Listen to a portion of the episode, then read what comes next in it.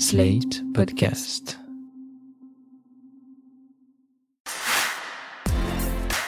L'écriture pour faire avancer les droits des femmes.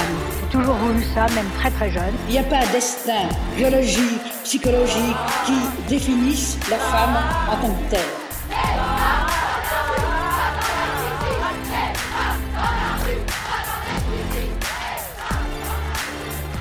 J'ai toujours voulu avoir une vie indépendante. Bonjour à toutes et à tous, chères auditrices et auditeurs. Bienvenue dans cette deuxième émission du podcast Le deuxième texte qui célèbre les idées et les autrices féministes. On est vraiment super contente de vous retrouver aujourd'hui avec mes consoeurs journalistes et chroniqueuses Nassir El Moadem. Bonjour Aude. Et Marie Kirchon. Salut. Pour cette deuxième émission, on a choisi de vous parler du livre d'une blogueuse et autrice qu'on aime vraiment beaucoup. Elle s'appelle Valérie Ré-Robert et son livre c'est Une culture du viol à la française et il est paru en février 2019 aux éditions Libertalia. Valérie Ré-Robert est connue sur Twitter sous le nom de Crêpe Georgette et ça fait des années que toutes les trois, euh, Nassira, Marie et moi, on la suit et qu'elle nous nourrit avec ses tweets et ses biais sur le féminisme. Par exemple, toi, Marie. Ouais, bah moi, c'est vrai que ça fait longtemps que je la suis sur Twitter et sur son blog euh, Crêpe Georgette. Et depuis tout ça, je me dis, mais en fait, euh, pourquoi est-ce qu'elle sort pas un livre? Parce que j'ai vraiment envie de la lire aussi euh, sur papier. Et du coup, je suis très contente que ça soit enfin le cas. Et idem pour moi, je la suis sur Twitter depuis euh, plusieurs années. Et en fait, euh, je trouve que la présence euh, de Valérie Robert, mais aussi d'autres féministes sur les réseaux sociaux, bah, permet tout simplement à un grand nombre de personnes d'avoir accès à des idées féministes, parfois même à des concepts scientifiques, et à une vulgarisation de ces concepts pour le grand public. Donc c'est vraiment chouette. Et justement, son livre, il est, il est super en termes de vulgarisation et de euh, documentation. C'est une mine d'or euh, d'informations. Euh, vous trouverez dans, dans ce livre tous les arguments pour répondre à votre oncle ou votre collègue qui vous explique que la galanterie, euh, c'est vachement bien. Et ils sont nombreux. Et puis surtout, c'est un ouvrage qui explique enfin, très clairement, ce qu'est la culture du viol.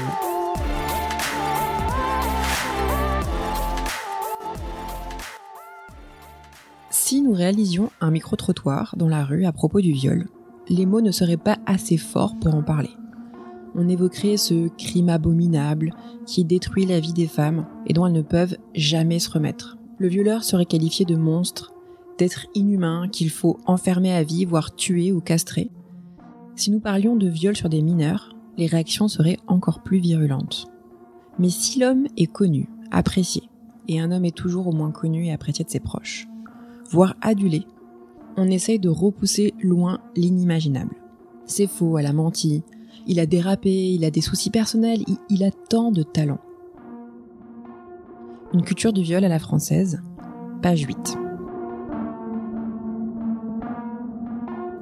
Pourquoi tu as choisi cet extrait, Marie? Bah, c'est vraiment cette ambivalence euh, face au viol qui est pour moi vraiment une très bonne illustration de la culture du viol et j'aimerais bien qu'on revienne sur ce terme parce que c'est souvent un terme qui euh, interpelle un peu les gens, euh, qui est pas toujours très bien compris. Donc la culture du viol, c'est vraiment l'ensemble des croyances et des idées reçues qui imprègnent une société à un moment donné. Donc par exemple en France ce- aujourd'hui, euh, pour encore beaucoup de gens, le viol c'est euh, ce qui se passe euh, la nuit dans une ruelle sombre euh, quand il y a un, un homme euh, euh, probablement déséquilibré qui va menacer une femme avec euh, une arme. Et on sait que la plupart du temps, enfin très très souvent, un, un viol c'est pas comme ça en fait. Euh, mais malheureusement, on est encore on a encore tous beaucoup de préjugés sur les violences sexuelles. Et ce qui se passe, c'est que quand on a des, quand on nous rapporte des faits qui ne correspondent pas à ces clichés qu'on a, euh, bah là tout de suite on va avoir tendance à trouver des excuses au violeur et à trouver des responsabilités à la victime. Et pourquoi? C'est vraiment parce qu'on cherche des explications à ce crime qui correspond pas à l'image qu'on s'en est faite. Et le- la conséquence, bah, ça va être toutes ces phrases qu'on entend hyper régulièrement euh, et que liste Valérie et Robert dans son livre. Donc ça va être par exemple pourquoi est-ce que tu étais habillée comme ça? Euh, Mais t'avais bu Pourquoi est-ce que t'avais bu? Euh, Ou alors on va dire à, à la victime, mais t'avais déjà couché avec lui, sous-entendu. euh, du coup cette fois-ci, ça peut pas être un viol, alors que bien sûr que si. Euh, ou alors Il est pas comme ça. Voilà, alors ça va être, il est, il est pas comme ça, je le connais, euh, tu sais qu'il est un peu lourd, donc voilà, il y a vraiment, euh, enfin, je pourrais euh, continuer comme ça encore très très longtemps, il y a de très nombreuses phrases comme ça. Et alors, le paradoxe, c'est que ces clichés sont pas du tout nouveaux. Mais le terme culture du viol, lui, il est assez récent. Exactement. En fait, il apparaît seulement dans les années 70 dans les sphères féministes. Et à ce moment-là, il reste relativement peu utilisé. Et c'est vraiment au tout début des années 2010 qu'il va sortir euh, euh, des cercles universitaires, des cercles militants pour vraiment atteindre le grand public. Et donc aujourd'hui, c'est un terme qu'on connaît beaucoup mieux, qu'on peut utiliser euh, vraiment pour pour penser la question des violences sexuelles et pour identifier et remettre en cause nos clichés. Mais c'est vrai que moi, je me, enfin, je pense qu'on pourrait se demander pourquoi il a fallu attendre si longtemps pour pour avoir ce terme. Nassira, bah, moi, je pense qu'avant de pouvoir être capable de mettre euh, des mots, de mettre euh, des expressions très précises sur euh, des faits, il faut d'abord être conscient de ces faits, d'abord être conscient qu'ils existent, être conscient qu'ils nous concernent. Et le problème, c'est que sur ces questions-là, que ce soit de viol ou que ce soit d'agression sexuelle, on n'est pas du tout conscient en fait. On est encore dans la recherche euh, d'excuses, euh, s'agissant de ceux qui font, de ceux qui agissent comme ça, ou euh, d'excuses sur nous-mêmes, c'est-à-dire euh, sur notre finalement notre complicité sur ces phénomènes, sur ces faits. on ne veut pas les voir, on les minore, et je crois que c'est ça qui fait que on ne peut pas, on n'est pas encore prêt au point d'utiliser une expression qui effectivement est une expression parfaite pour pour expliquer le phénomène. Moi, je suis complètement d'accord avec toi et, et pour moi aussi, hein, les mots n'existent que quand ils deviennent des sujets euh, de société. Par exemple, euh, il y a dix ans, il n'y avait pas le mot euh, cyberharcèlement parce que c'était pas encore un sujet de société. Et là, on voit que euh, avec l'exemple de la Ligue du LOL, euh, euh cette affaire euh, de d'un groupe sur Facebook de personnes qui ont journalistes, communicants qui ont harcelé, pour certains en tout cas, des femmes et des personnes issues des minorités sur les réseaux sociaux. on, il y a dix ans en fait, personne n'en faisait un sujet alors que le groupe Facebook existait déjà, parce que en fait, il n'y avait pas, enfin, le cyberharcèlement n'était pas un sujet qui était identifié comme tel. Et euh, ensuite, il y a eu le mot parce que c'était devenu un sujet. Hmm. et, et c'est c'est c'est concomitant en fait. Et c'est on voit que ça a explosé que ça a fait un débat que ça a fait un, sujet euh, en même temps que le mot est arrivé. Et c'est pareil pour la culture du viol je pense. Et le mot culture il est extrêmement fort. C'est-à-dire que le mot culture, c'est un mot qui euh, concerne la société, c'est-à-dire la communauté des êtres humains dans son ensemble, qui à un moment euh, euh, a conscience que c'est l'effet de groupe euh, qui crée le phénomène. Et, et ça, euh, il faut en être conscient pour pouvoir l'accepter. Et, et, malheureusement, je pense qu'on en est encore loin, même si c'est une bonne chose que cette, cette expression elle existe. On est, on est encore loin de cette prise de conscience collective. Mais après, le truc, c'est que c'est le tout travail du féminisme de mettre des mots sur des phénomènes, mais pour les rendre visibles. Mais c'est vrai que du coup, faut les identifier. Or, souvent, c'est quelque chose qui est complètement naturalisé, c'est-à-dire qu'il y a vraiment l'idée euh, du désir euh, irrépressible des hommes. Enfin, on nous a tout éduqué avec cette idée que voilà, que les hommes peuvent pas se retenir, etc. Et du coup, il y a, enfin, pendant très très longtemps, il y avait l'idée que le viol, ben, pour une femme, il faut essayer de s'en protéger, mais en gros, c'est voilà, c'est on, ça existe et on peut pas, c'est compliqué à remettre en question. Et, et, ça que je trouve intéressant, c'est que grâce à ce mot-là, on le remet vraiment en question. C'est c'est ce que dit euh, aussi bah, du coup Valérie Ré Robert euh, sur ce travail euh, dans, dans, son livre. Elle dit un des grands obstacles au féminisme est d'une part des composantes sexistes de notre culture et au premier abord imperceptible. Et le sexisme est parfois ancré si profond dans nos mœurs, il est si banal qu'il en devient presque invisible. Et je pense que c'est vraiment ça, c'est qu'en fait la culture du viol a été invisible pendant des centaines d'années et que là on a enfin mis ce mot-là. Et c'est grâce à ça qu'on va pouvoir euh, bosser là-dessus. Et d'ailleurs, moi, il y a une phrase de Christine Delphi euh, que j'aime beaucoup qui résume un petit peu ce que tu as dit. Elle dit, donc Christine Delphi, qui est philosophe, théoricienne féministe, elle dit les faits n'existent pas avant qu'on les ait vus, pas seulement vus, mais interprétés. Et c'est le rôle euh, du féminisme et à mon avis aussi des, journalistes d'identifier euh, ces faits de société. Alors peut-être aussi pour euh, ajouter une chose importante, c'est que dans la chronologie de l'émergence du concept de culture du viol, c'est quelque chose que Valérie Ré Robert explique dans son livre. Il y a un pic euh, Google Trends qui est identifié. Donc Google Trends, c'est cet outil qui permet de voir euh, à quel moment euh, des mots sont les plus cliqués, les plus recherchés sur sur Google, sur le moteur de recherche. Et il y a un pic sur rape culture, enfin sur culture du viol en 2013. Donc comment on arrive à ce pic qui, qui montre qu'en 2013, ça devient vraiment un sujet C'est parce qu'avant, il y a toute une série d'événements qui se produisent. Il y a notamment la Slut Walk, Hein, euh, donc euh, littéralement euh, Mars des salopes, qui a contribué à faire émerger ce terme. Alors la Slut Walk, on le rappelle brièvement, c'est une marche de protestation qui est née en 2011 au Canada après qu'un officier de police a dit que en fait pour éviter d'être violé bah fallait arrêter de s'habiller comme une salope je cite. Donc les slut walk ont, ont, permis de faire émerger le terme de culture du viol. Et il y a surtout quatre événements qui vont contribué à populariser le terme culture du viol. Valérie euh, Ré-Robert les, résume dans, son livre. Euh, je vais parler des deux premiers. Donc en 2012, c'est le viol de deux adolescentes de 14 et 13 ans par des lycéens dans le Missouri. Et euh, en 2012 aussi, le viol d'une lycéenne à Steubenville dans l'Ohio, un État aussi des États-Unis, par des joueurs de foot alors qu'elle était ivre. Il y a aussi eu tout un débat côté pop culture avec la chanson, chanson de Robin Thicke, Bloodline, donc qui parle de lignes floues et qui, contient vraiment des paroles ben, qui baignent un peu dans la culture du viol et qui avait vraiment fait polémique. après, il n'y a pas que les États-Unis, il y a aussi en, Inde en 2016, il y a ce, cette affaire, une jeune femme qui a été violée et tuée alors qu'elle prenait le bus et là encore une fois, elle a été, euh, on a beaucoup euh, blâmé. Euh, ensuite, il y a des commentateurs qui ont vraiment blâmé la victime. Et donc ça, ça a permis, enfin, ces affaires ont, fait qu'on a beaucoup discuté de culture du viol.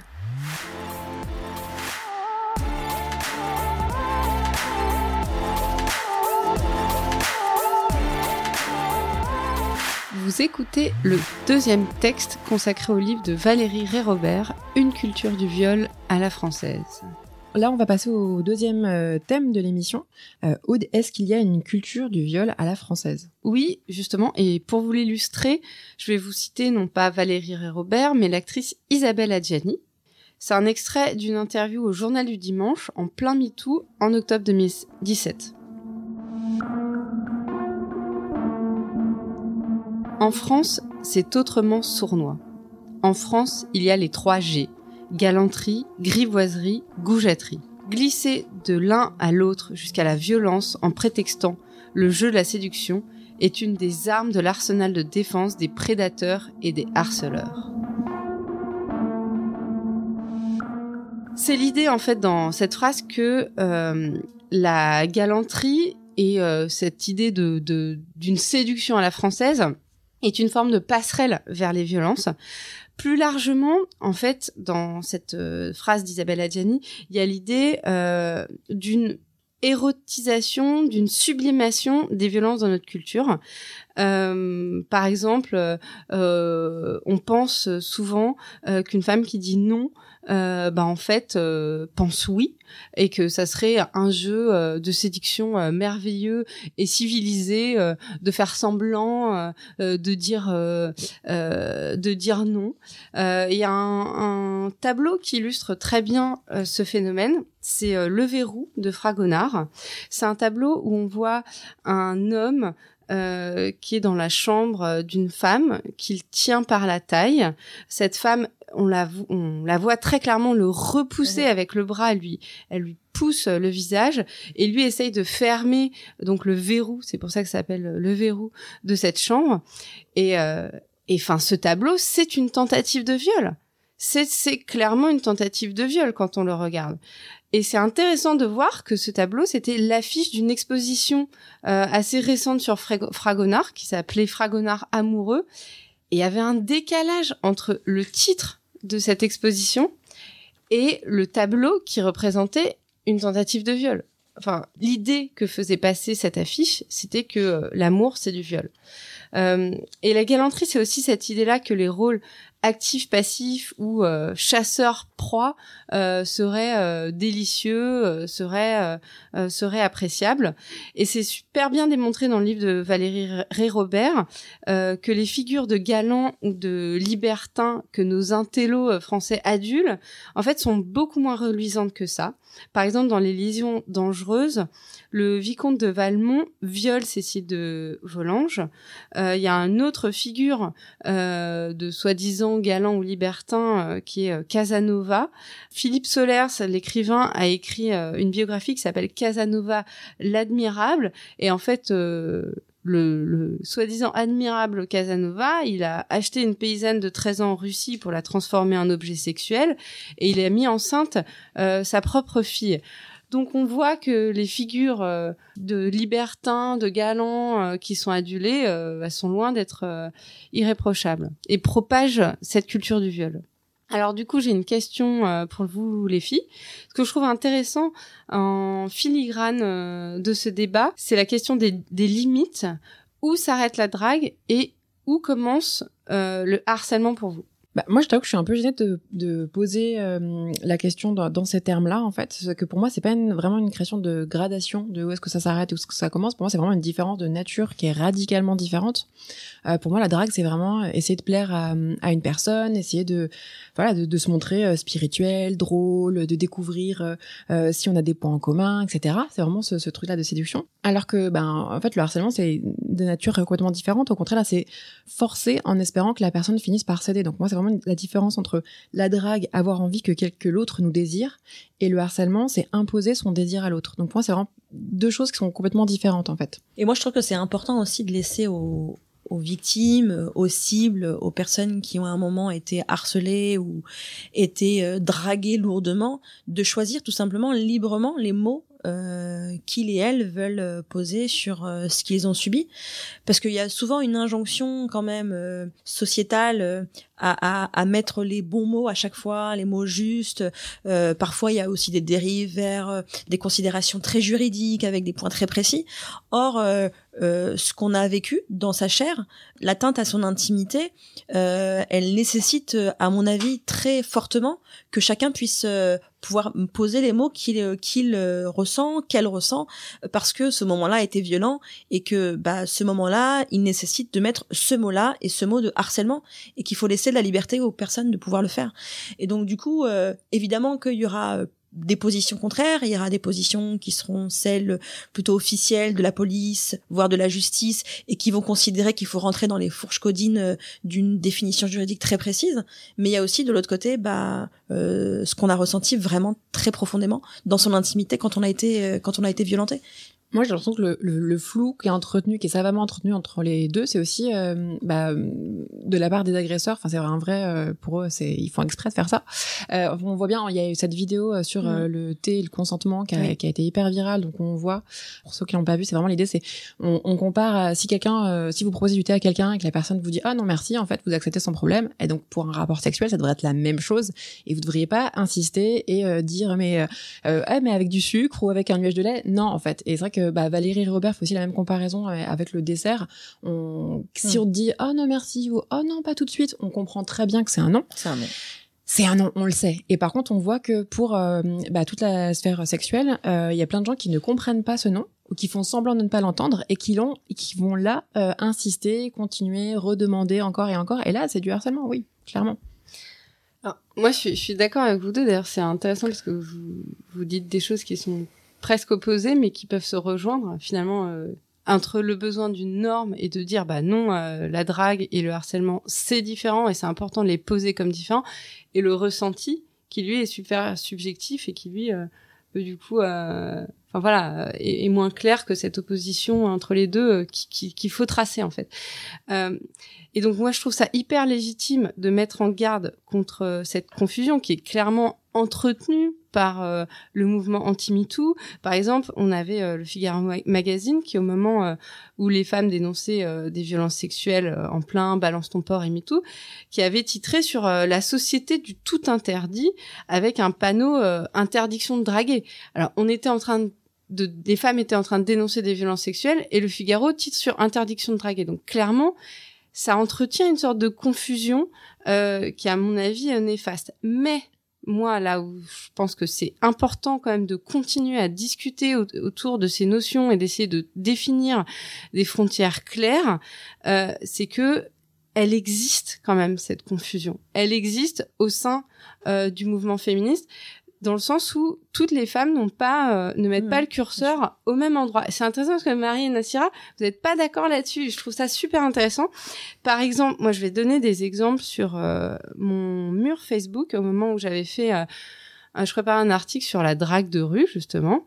J'avais fait une sorte d'appel à témoignage sur mon sur mon Facebook et il y avait une porte-parole d'OLF une ancienne porte-parole pardon d'OLF qui assimilait un bonjour dans la rue à une intrusion. Pour elle, c'était une intrusion. Alors ça, c'est c'est c'est déjà une petite chose, mais il y avait encore plus clair dans cette espèce de confusion. C'était une ex-membre des chaînes de garde qui disait ce qu'on appelle euphémistiquement drague de rue, les féministes l'appellent le plus souvent harcèlement sexuel. Et voilà, moi je pense que du si on essaie de avec bienveillance de se mettre dans euh, la peau des gens qui ont peur de cette confusion et qui du coup peuvent devenir euh, anti-MeToo, anti-balance ton port, etc. C'est cette peur en fait euh, que euh, un simple bonjour dans la rue devienne soit pris comme du harcèlement, etc. Et donc c'est vraiment important, je pense que qu'il y ait toujours des discussions au sein du mouvement féministe pour essayer de d'avoir une sorte de consensus sur qu'est-ce qui est de la drague et qu'est-ce qui est du harcèlement. Ouais, enfin, je trouve ça intéressant de voir effectivement les réactions à MeToo. Moi, j'étais euh, sidérée par euh, la, enfin, super choquée par la coupe du Figaro magazine. Je trouve ça délirant. On dit attention, faut pas violer, le viol c'est mal, et tout de suite c'est oh là là, euh, on a interdiction de draguer. Mais ça, enfin, franchement, ce que ça dit de la sexualité hétéro et en l'occurrence de la sexualité masculine, enfin c'est hyper grave parce que si vraiment les gens font une confusion euh, telle, euh, enfin, moi, moi, je, moi, Après, faut pas être euh, non plus complètement leurré dans le sens où ça sert aussi une idéologie beaucoup plus large. C'est-à-dire que là, cet exemple-là, c'était du pain béni pour illustrer le concept de société qui interdit absolument tout. Et donc en fait là, on parlait de la drague, mais on parlait aussi du reste, de la cigarette, etc. Donc faut pas être non plus dupe euh, de l'utilisation euh, et de l'opportunisme finalement euh, sur sur une affaire comme celle-là. Ouais, mais c'est vrai que c'est un discours qu'on a beaucoup entendu de oh, on voit peu plus leur draguer. Moi, honnêtement, si j'étais un mec, je serais saoulé qu'on me décrive comme étant quelqu'un qui est genre qui a un comportement un peu d'animal et qui pense qu'avec sa bite. Enfin, je pense que c'est beaucoup plus enfin c'est aussi faire un mauvais procès de de confondre les deux en fait. Oui, tout à fait. Mais mais oui, mais cette tu, tu, tu, tu vois aussi que cette confusion, elle existe parce que pour certaines femmes, un bonjour est déjà caractérisé comme du harcèlement sexuel dans la bah, rue. Là, dans l'exemple que tu dis, elle dit pas harcèlement en l'occurrence. Elle dit intrusion. elle me dit intrusion. Et oui, c'est une intrusion. Enfin, par ailleurs, moi, il y a plein. Enfin, je veux dire, on voit très bien que dans la rue, c'est beaucoup. Moi, honnêtement, il y a jamais une seule femme dans la rue qui m'a dit bonjour. C'était systématiquement des hommes qui se permettaient ben, d'interrompre ce que j'étais en train de faire, y compris quand j'étais en train de lire, y compris quand j'étais en train d'être au téléphone, etc., pour effectivement faire une intrusion de hey, bonjour et commencer à tchatcher, etc. Et, euh, et jamais une femme. Enfin, c'est un truc, c'est un comportement qui est extrêmement genré. Donc juste, je pense qu'on peut le, repérer que c'est un comportement genré. Et voilà, moi, je je, connais pas de. Enfin, de. Je trouve que c'est un mauvais procès euh, qui est fait souvent euh, à des militantes féministes de dire ah elles, elles, elles sont parano, elles pensent qu'un simple bonjour c'est du harcèlement sexuel, etc.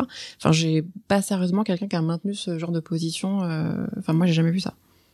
Ben, intrusion à harcèlement, c'est pas pareil. Bah, on pourra euh, aller voir ensemble ce qui était écrit sur euh, sur sur ce mur Facebook, si tu veux. Euh, mais bon, je propose qu'on passe peut-être au thème suivant. On va parler des stéréotypes liés aux violeurs, et notamment des stéréotypes racistes et classistes.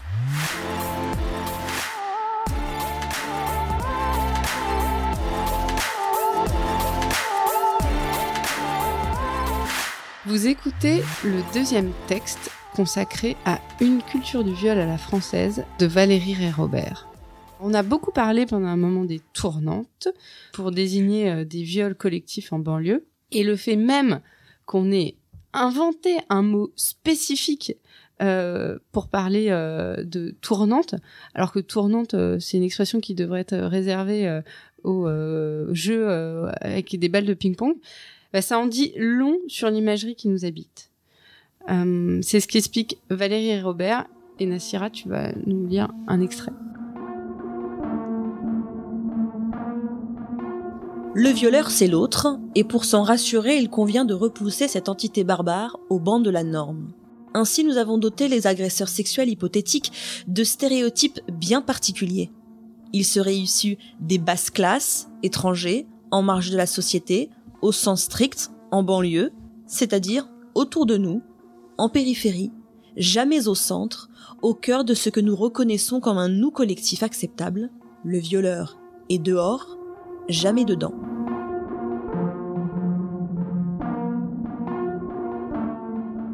C'est à la page 131 du livre Une culture du viol à la française de Valérie Rérobert. Et ce passage, pour moi, eh ben, il illustre parfaitement ce qui caractérise notre rapport au viol, notre rapport aux atteintes à notre intimité dans notre société. Le viol, comme le dit Valérie Rérobert, c'est forcément l'autre. L'autre en ce sens qu'il est euh, en dehors, en dehors de nos familles, en dehors de nos cercles, étrangers, euh, banlieusards, musulmans, en fait, tout ce que le nous collectif a construit dans l'imaginaire et le récit national comme cet autre qui ne nous appartient pas. Pourtant, eh bien, toutes les études statistiques montrent que les agresseurs sexuels sont majoritairement proches de leurs victimes. Un conjoint, un ami, un cousin, un supérieur hiérarchique. Avec 500 euh, 000 femmes victimes de violences en France métropolitaine par an, c'est le décompte qui a été fait par euh, Amnesty International et qui euh, cumule les violences conjugales, les agressions sexuelles, harcèlement de rue, harcèlement au travail, etc. Eh bien, ceci implique, on est d'accord, je pense, pour le dire, que tout le monde est concerné et que les lieux de ces crimes sont bien les nôtres c'est notre foyer, c'est celui de l'agresseur, c'est notre lieu de travail, c'est des endroits qui nous sont familiers. C'est là en fait où on est censé être en sécurité, des endroits où par définition nous sommes en confiance. Et le fait que le viol soit encore euh, tabou de nos jours montre eh bien en fait notre tolérance face à des crimes qui nous concernent par leur proximité. Et puis, ben, je pense que les filles en France, il y a une affaire aujourd'hui d'actualité qui illustre bah, parfaitement cette idée. C'est celle des viols sur mineurs euh, par le prêtre euh, Bernard Prénat au sein du diocèse de Lyon. Le cardinal Barbarin, vous le savez, a été condamné pour euh, non-dénonciation de crime, alors qu'il avait été informé en 2014 par une des victimes. Il a fait appel depuis. Et c'est hyper intéressant d'entendre les micro-trottoirs à la sortie euh, de l'église à Lyon, avec euh, des femmes, des hommes, parfois même souvent des femmes. Alors après, ça interroge sur la pratique religieuse, c'est un autre sujet, mais des femmes qui disent que cet être euh, cardinal Barbarin était délicieux, qu'il est impossible qu'un homme comme lui puisse avoir euh, tué pendant des années de tels crimes, que c'est un homme de confiance, que c'est un homme de bonne foi, pour le jeu de mots. Et en fait, bah, ceci interroge sur notre euh, sociabilisation, sur le fait que nous avons remis notre confiance à un homme, a priori au-dessus de tout soupçon, et que cette confiance, bah, elle a été trahie, et que nous l'acceptons. Et alors, il y a une autre idée reçue, c'est le fait que les violeurs sont des hommes à la marge de la société. Eh oui, et là encore, eh ben, les faits euh, tordent le cou aux préjugés. Et Valérie Rérobert le dit euh, très bien dans son, dans son ouvrage. Elle cite une étude très intéressante qui porte sur les affaires de violences sexuelles jugées par le tribunal de Créteil dans le Val-de-Marne.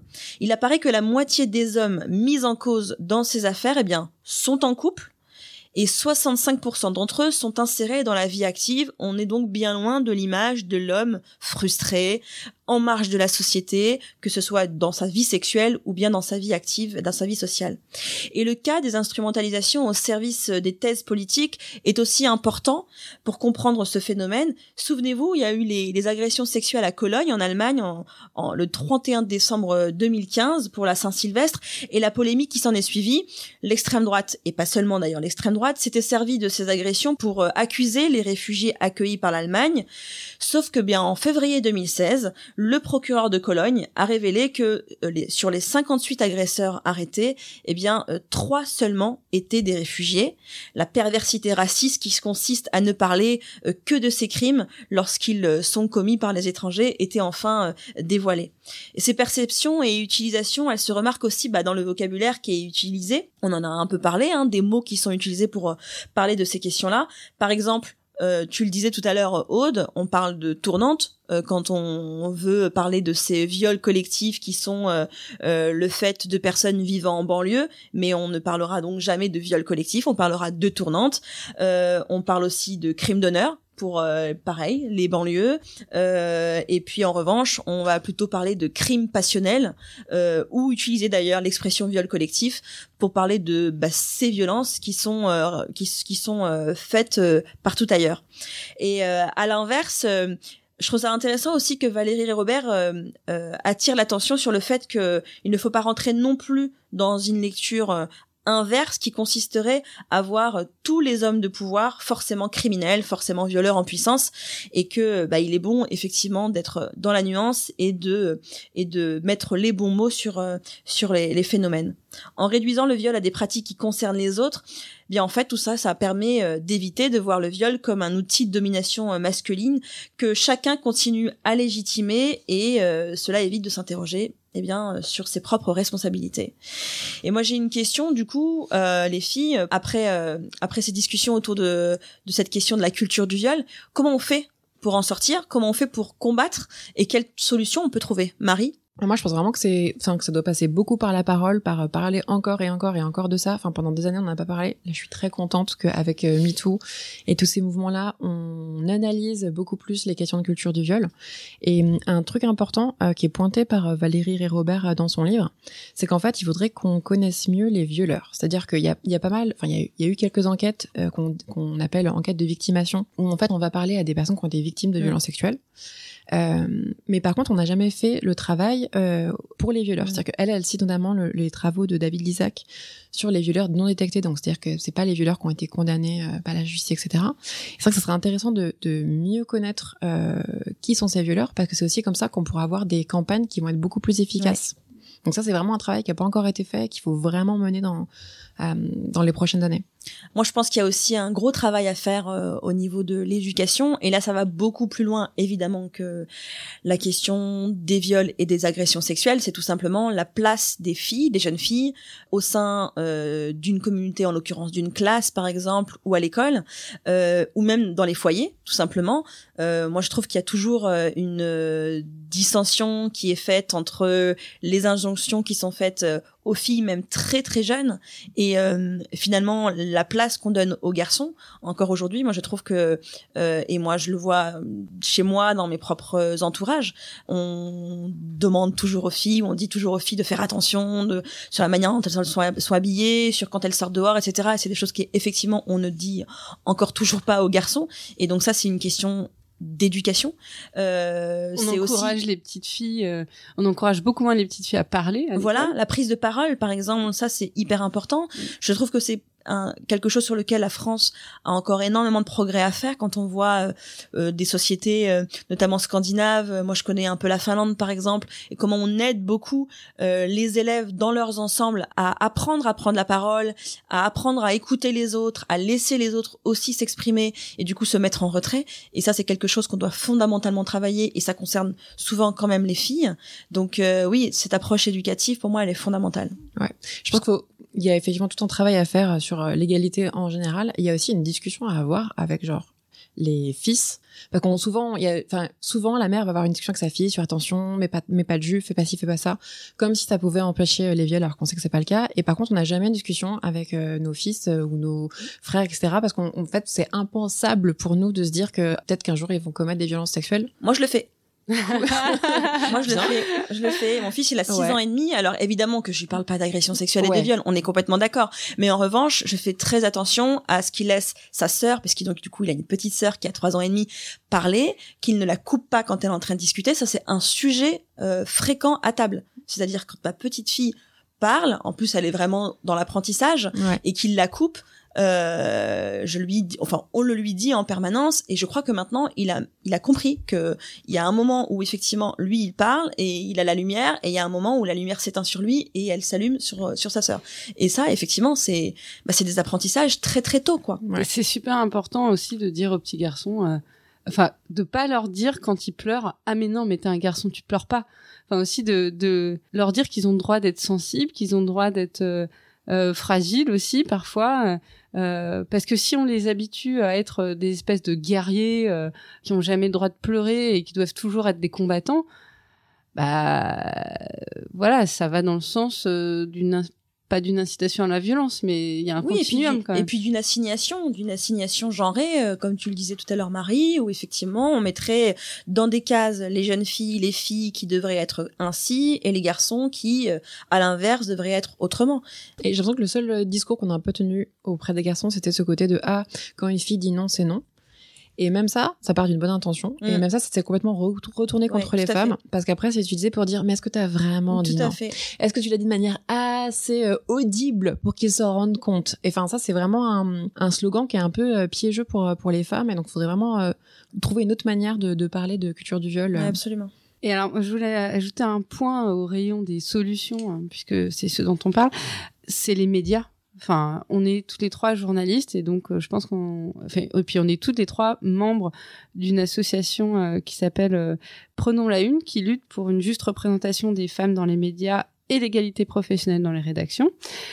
Et on est sensible à faire en sorte que les médias ne véhiculent plus cette culture du viol. Il y a un blog de Sophie Gourion qui s'appelle Les Motus qui euh, épingle euh, les titres de presse qui plaisantent avec les féminicides ou les meurtres euh, de femmes, du type il frappe sa femme parce qu'elle n'aime pas la soupe. voilà, c'est un titre que j'ai repéré. Et donc prenons la une a fait une sorte de, de charte. Enfin, on a appelé ça des, des outils sur le traitement médiatique des violences faites aux femmes. Et on a 12 recommandations, avec dedans notamment le fait d'éviter les précisions sur les vêtements, le physique ou les habitudes de vie de la victime, euh, le fait de bannir les termes, on en a déjà parlé, de crime passionnel ou par exemple aussi de drame familial qui vont euh, minimiser euh, totalement euh, ou euh, rendre glamour quelque chose qui n'est qui ne l'est pas du tout. Enfin, le drame c'est un genre théâtral et c'est nullement un terme qui est adapté pour décrire des meurtres. Euh, faut aussi éviter les verbes avouer ou reconnaître quand on parle des victimes qui, qui parlent de leur viol. Par exemple, bah non, une victime euh, de viol n'avoue pas avoir, été violée parce que ça serait comme si elle-même avait commis un crime quand on utilise ce terme. Euh, voilà, donc ces outils ont été signés par une euh, dizaine de rédactions. Il y a notamment France Télévisions, France Média Monde, France Info, France Inter, Mediapart, Elle, Cosette, Libération. voilà, je cite pas tous. Et moi personnellement, je suis assez fière de ce, ce qu'a fait Prenons la Une euh, là-dessus. Je pense que c'est une des actions les, plus utiles euh, de notre association.